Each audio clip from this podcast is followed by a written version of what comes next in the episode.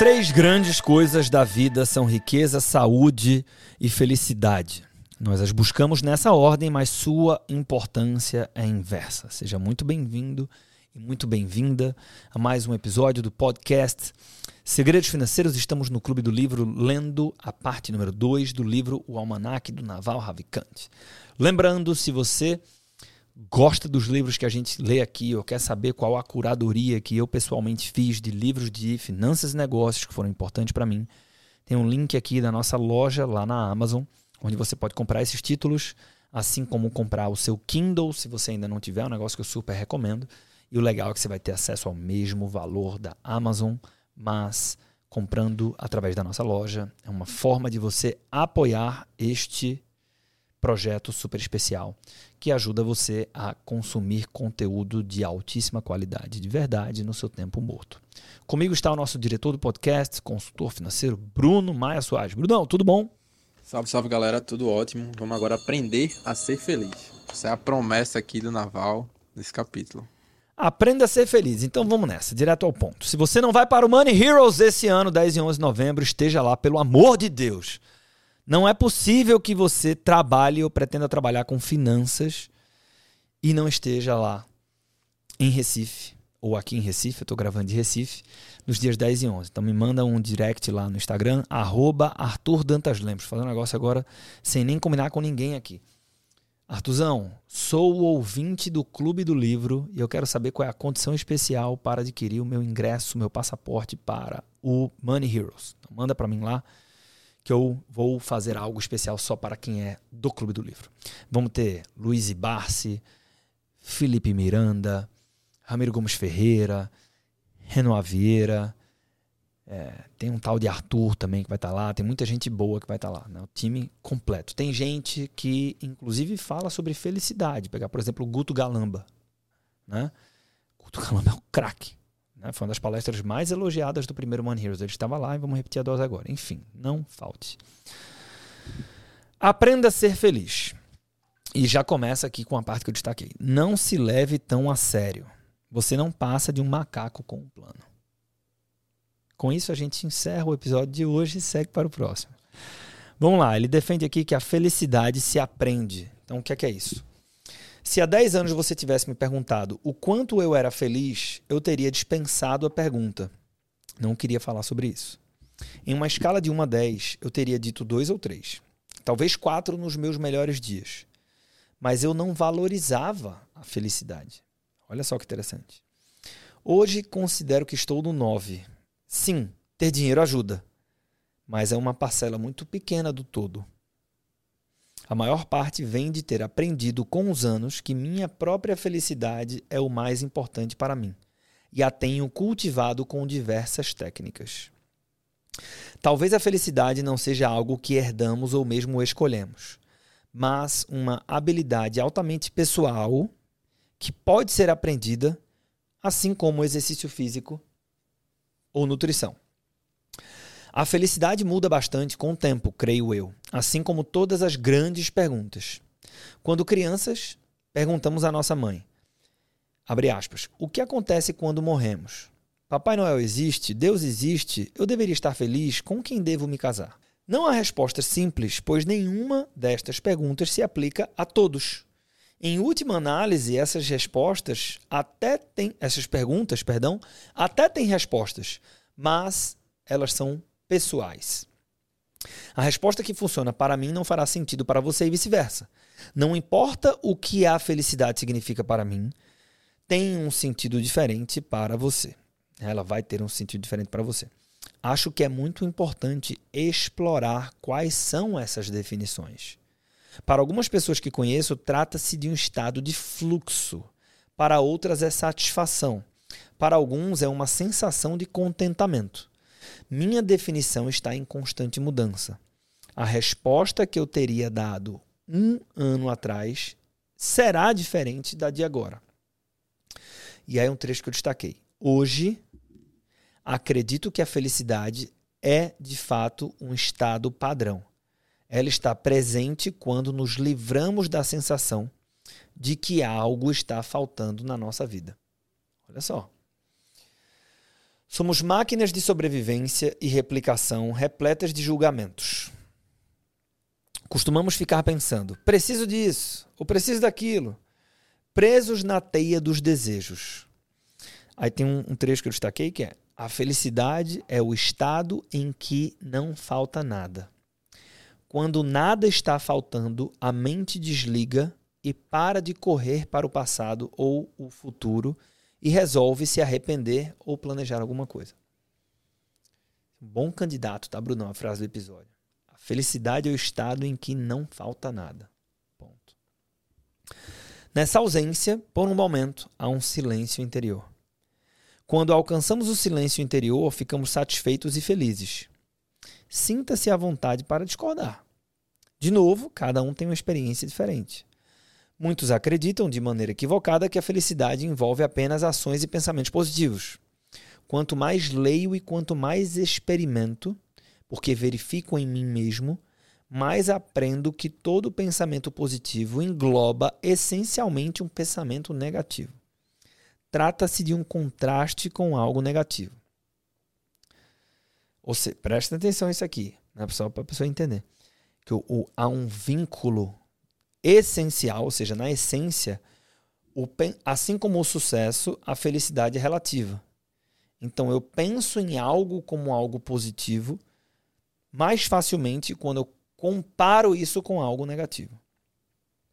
O livro Tao T. Cheng aborda isso de forma muito mais articulada, filha da puta. Ó. Lembra que ele falou de ler os originais? Então ele vai na jugular aqui, né? Foi lá para a base. O livro. Cadê? Me perdi. Tao Te Ching aborda isso de forma muito mais articulada do que a minha capacidade permite, mas está tudo relacionado à dualidade e à polaridade. Se digo que estou feliz, significa que fiquei triste em algum momento. Dualidade. Se digo que alguém é atraente, então outra pessoa não é. Todo pensamento positivo ainda carrega uma semente de pensamento negativo e vice-versa. E é por essa razão que na vida muitas coisas grandiosas vêm a partir do sofrimento. É preciso ver o negativo antes de poder almejar e apreciar algo positivo. Engraçado que eu é, no episódio anterior que acabamos de gravar aqui, eu mencionei uma carta que escrevi hoje que está conectada com isso aqui, com essa dualidade, né? Que foi é, para vencer é preciso perder. Né? Ou seja, essa, a percepção de vitória, ela nasce daí. Né? Que tem a ver com a história de que é, da semente. Todo pensamento positivo ainda carrega uma semente de pensamento negativo. Enfim, para mim, seguindo aqui a leitura, a felicidade não tem a ver com pensamentos positivos. Não tem a ver com pensamentos negativos. Está relacionada à ausência de desejo, em especial a ausência de desejo por coisas externas. Quanto menos desejos tenho, mais posso aceitar o estado atual das coisas e menos minha mente se move. Porque a mente de fato oscila em direção ao futuro ou ao passado. Quanto mais eu estiver no presente, mais feliz e contente estarei. Se eu me agarrar a um sentimento, se eu disser, ah, estou feliz agora e quiser continuar feliz, então acabo abandonando esta ou essa felicidade. De súbito, a mente passa a se mover. Está tentando se apegar a algo. Está tentando criar uma situação permanente a partir da situação temporária. Para mim, felicidade é, acima de tudo, não sofrer, não desejar, não pensar muito no futuro nem no passado. Aceitar o presente e a realidade dos fatos do jeito que ela é. Se quiser ter paz na vida, precisa ir além do bem e do mal. O que é, que é isso? Vamos entender. Mas percebe a profundidade do cara aqui, né? Na natureza, não existe o conceito de felicidade ou infelicidade. A natureza segue leis matemáticas invioláveis e uma cadeia de causa e efeito desde o Big Bang até os dias de hoje. Tudo é perfeito exatamente do jeito que é. Apenas na nossa própria mente é que somos infelizes ou não felizes. E as coisas são perfeitas ou imperfeitas em virtude do que desejamos. O mundo apenas reflete os seus sentimentos. A realidade é neutra. A realidade é neutra. Não tem julgamentos. Para uma árvore não existe o conceito de certo ou errado, bom ou ruim. Você nasce, recebe todo um conjunto de experiências e estímulos sensoriais, são as luzes, cores e sons, e depois você morre. Cabe a você escolher como interpretá-los. Você tem essa escolha. É isso que quero dizer quando declaro que a felicidade é uma escolha. Se você acredita que é uma escolha, pode começar a investir nela. E aí um tweet aqui, né, um trecho que ele reforça é: não há forças externas afetando as suas emoções, por mais que possa parecer que sim. E, e nessa conexão com a natureza ele está falando: as coisas são, né? a natureza é neutra a sua interpretação é que leva a esta percepção de felicidade ou infelicidade. De novo, é uma coisa que a gente fala muito aqui, Brunão, né? Que é, pode ser que você tenha chegado aqui agora e falar, ah, mas isso aqui é uma bobagem e tal. Então, porra, o que é que a gente está preocupado aqui? Né? O Naval, nem nenhum autor que você quiser, vai ser o dono da verdade. Né? O que a gente quer é entender a linha lógica, né? como é que é a construção desse argumento e o que é que você pode extrair de valor disso para aplicar na sua vida ou nos negócios. Seguindo, também passei a acreditar na insignificância total e absoluta do eu. E acho que isso ajuda muito. Tá? Mais, um, uma, mais uma similaridade aqui tralebiana para a leitura do nosso querido Naval. Por exemplo, se você se considerasse a coisa mais importante do universo, teria que curvar o universo inteiro às suas vontades. Se você é a coisa mais importante no universo, como ele pode não atender aos seus desejos? Se o universo não estiver de acordo com os seus desejos, algo está errado. No entanto, se você se vê como uma bactéria ou uma ameba, ou encara o seu trabalho como se estivesse escrevendo na água ou construindo castelos de areia, então não tem expectativa de como a vida deveria realmente ser nesse realmente entre aspas. A vida é como ela é. Quando aceitamos esse fato, não há motivo para ser feliz ou infeliz. Essas coisas quase não se aplicam. Eu dei o um spoiler aqui dizendo que tinha uma análise profunda. A felicidade é o que permanece quando nos livramos da sensação de que algo está faltando em nossas vidas. É baita frase aqui também. A felicidade é o que permanece quando nos livramos da sensação de que algo está faltando em nossas vidas. O que nos resta, e que se conecta muito com o senso de suficiente lá do Morgan Housel. Né? O que nos resta. Vai lá? É, é profundo demais aqui. A felicidade é o que permanece como, quando nos livramos da sensação de que algo está faltando nas nossas vidas. Aí vamos lá. Dinheiro traz felicidade? Às vezes, o que está faltando nas nossas vidas se compra com dinheiro aí se cria essa conexão. Sendo que quem tem muito dinheiro percebe que outras coisas faltam que não Sim. se compra com dinheiro. Aí quem tem muito dinheiro diz: não, dinheiro não traz felicidade. Tudo bom? Só que aí depende também muito do momento que a pessoa tá, né? E aí o próprio Nova falou aqui: a felicidade tem significado diferente para as pessoas diferentes. Agora tem uma coisa massa dessa conexão que você fez, Bruno, é que pô, eu tenho a impressão que a gente já falou isso em algum outro episódio para trás, mas de forma muito mais rebuscada. O que é ruim. Eu tô dizendo aqui que é conectar essa provocação de dinheiro faz, traz felicidade com essa frase aqui torna muito fácil a compreensão do que vem em seguida, né? Ou por que aí tem a linha lá do Kahneman, né? Traz felicidade até certo limite de renda, né? A partir de tal faixa de renda, você começa a não ter mais essa percepção de que aumento de renda, os ganhos são, passam a ser marginais. Né? Por quê? Porque eu começo a entender que outras coisas faltam. Logo, mais dinheiro não preenche esse espaço. Muito bom. Muito bom. Seguindo, o que nos resta nesse estado neutro não é a neutralidade. Olha só. Acho que as pessoas acreditam que a neutralidade seria uma existência muito monótona. Monótona. Não. Seria mais como o que as crianças pequenas vivem se observarmos as crianças, elas em geral são muito felizes, pois estão de fato imersas no ambiente e no momento, sem pensar em suas preferências e desejos pessoais. Acho que o estado neutro é, na verdade, um estado de perfeição. É possível ser muito feliz, contanto que não estejamos tão concentrados nos nossos próprios pensamentos. E aí vem um trecho que eu destaquei aqui tudo. A vida é um sopro. Mal estamos presentes aqui. Temos que aproveitar ao máximo de cada minuto, o que não significa passar a vida toda correndo atrás de algum desejo idiota. Significa, porém, que cada segundo que temos neste planeta é muito precioso. E cabe a cada um de nós garantir a felicidade e interpretar tudo da melhor maneira possível. E aí tem um tweet dele aqui, né, que diz assim: "Consideramos que nós somos fixos e o mundo maleável, mas a verdade é que nós é que somos maleáveis e o mundo é em grande medida fixo." Tem uma questão de tradução aqui, né, que não fica tão uh, natural, mas o conceito aqui desse tweet dá para entender muito bem. Né? Ou seja, é mais fácil você mudar. Aí vem uma pergunta: a prática da meditação pode ajudar a aceitar a realidade? E o que é que o Naval pensa disso? Pode, mas é incrível como ajuda pouco. Né? E ele até coloca aqui risos. Né? Você pode meditar há muito tempo, mas se alguém disser a coisa errada do jeito errado, volta para o seu eu movido pelo ego.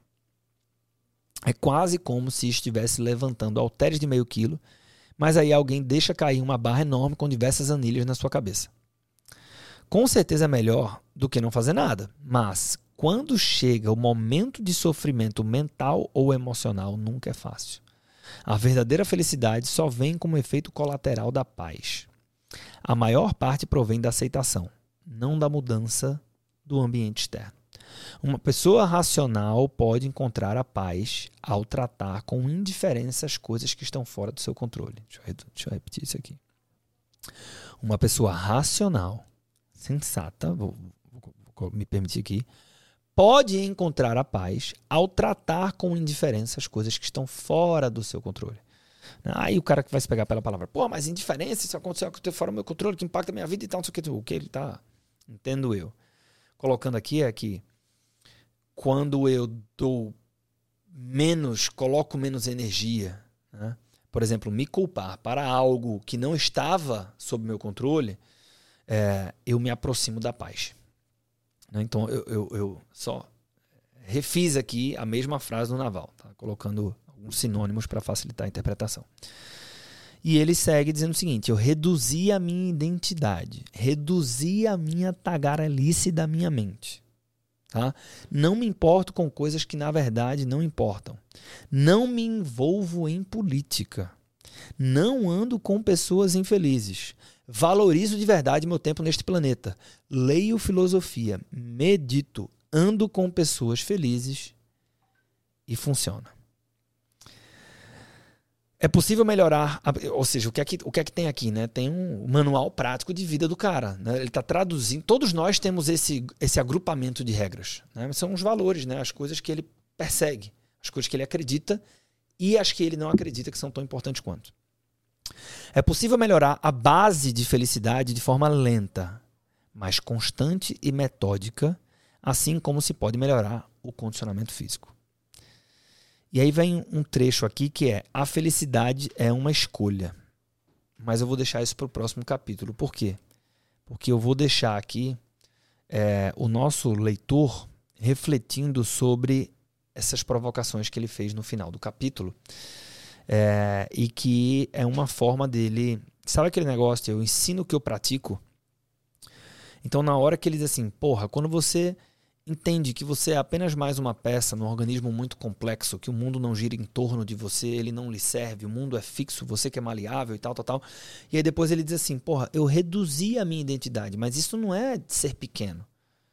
Né? Isso é um. Como que eu lido com a. Com o mundo, né? com a minha presença aqui no mundo. Então, porra, reduzir a tagarelice não me importo mais com as coisas que eu sei que não importam, não me envolvo em política, não ando com pessoas infelizes, valorizo de verdade o meu tempo neste planeta, leio filosofia, medito, ando com pessoas felizes e funciona. Ponto. E aí cada um de nós vai ter aqui o nosso conjunto de valores. Pode ter gente que diga o seguinte, pô, não vou incluir ler filosofia aqui no meio. Tudo bem, né? o que é que você inclui? Brunão, que, qual foi. Eu vou, eu vou, perguntar a frase do episódio, mas também vou te perguntar qual, qual a tua primeira impressão deste primeiro episódio, onde a gente começa a falar aqui sobre felicidade aos olhos do Naval. Esse livro ele não foi escrito pelo Naval, né? Ele, sim, ele foi. Sim. Por isso que é aos olhos do. Isso.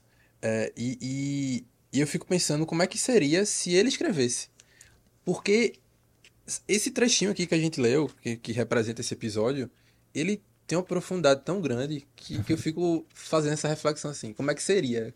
O que, o que, que ele colocaria diferente aqui que poderia ser mais. É, é. Poderia melhorar ainda mais isso daqui? Porque, particularmente, eu, eu gosto muito. É, esse, esse, esse episódio aqui é, é daqueles de, de ouvir novamente, de reler quem tá com o livro. Porque tem muita coisa legal aqui. Esse assunto, felicidade, é é um assunto muito bom e da maneira como ele fala, bem, bem fora da caixa, assim, me agrada bastante. Eu confesso que eu não, eu não tinha parado para me fazer essa pergunta, mas eu, eu não sei se seria melhor ou pior. Tem uma chance os dois lados aqui, né? Porque esse cara, o Eric é, Johnson, Board Jorgensen, esse cara aí, é, depois a gente pode fazer essa pesquisa, mas ele ele escreveu mais um ou dois livros de pessoas muito famosas nesse mesmo estilo, né? Então, para quem não está aqui conosco desde o início do livro, é, o Almanac do Navarro Vicante, ele explica no início do livro, né, que na verdade ele não é escrito pelo Naval, mas ele é um compilado de pensamentos e posicionamentos do Naval. Então não é assim, ah, acho que o Naval falaria isso, né? Então tem muitas coisas que ele publicou, houve entrevista, então ele coleta tudo isso, mas ficou com o escritor, o Eric, né, essa responsabilidade de ordenar isso é, de forma a passar adiante qual é a forma de pensar e a visão de mundo do Naval. Né? Então o livro é sobre o Nadal, mas não Naval, mas não escrito por ele. Brunão, frase do episódio de hoje. A felicidade é o estado em que não falta nada. Essa é foda. Essa é foda. Tá desse jeitinho. Exatamente. Assim. Tem, tem uma também que a gente leu mais pra frente, que ela é parecida com isso, né? Mas essa, essa percepção de qual o tamanho da ausência, tamanho do desejo, aquilo que eu não tenho, e a sensação de plenitude conectá-la com felicidade. Muito bom. Então, estamos preparados para avançar para o próximo episódio. Começamos a segunda parte é, do livro Almanac do Navarro Vicante. É, e, independente de onde você está na carreira, de vez em quando falar um pouco sobre paz mental, paz de espírito e felicidade faz bem a todo mundo. Então, acho que os próximos episódios serão super interessantes e vão fazer bem a todos nós que estamos aqui no Clube do Livro. Muito obrigado pelo seu tempo. Espero encontrar com você no próximo episódio.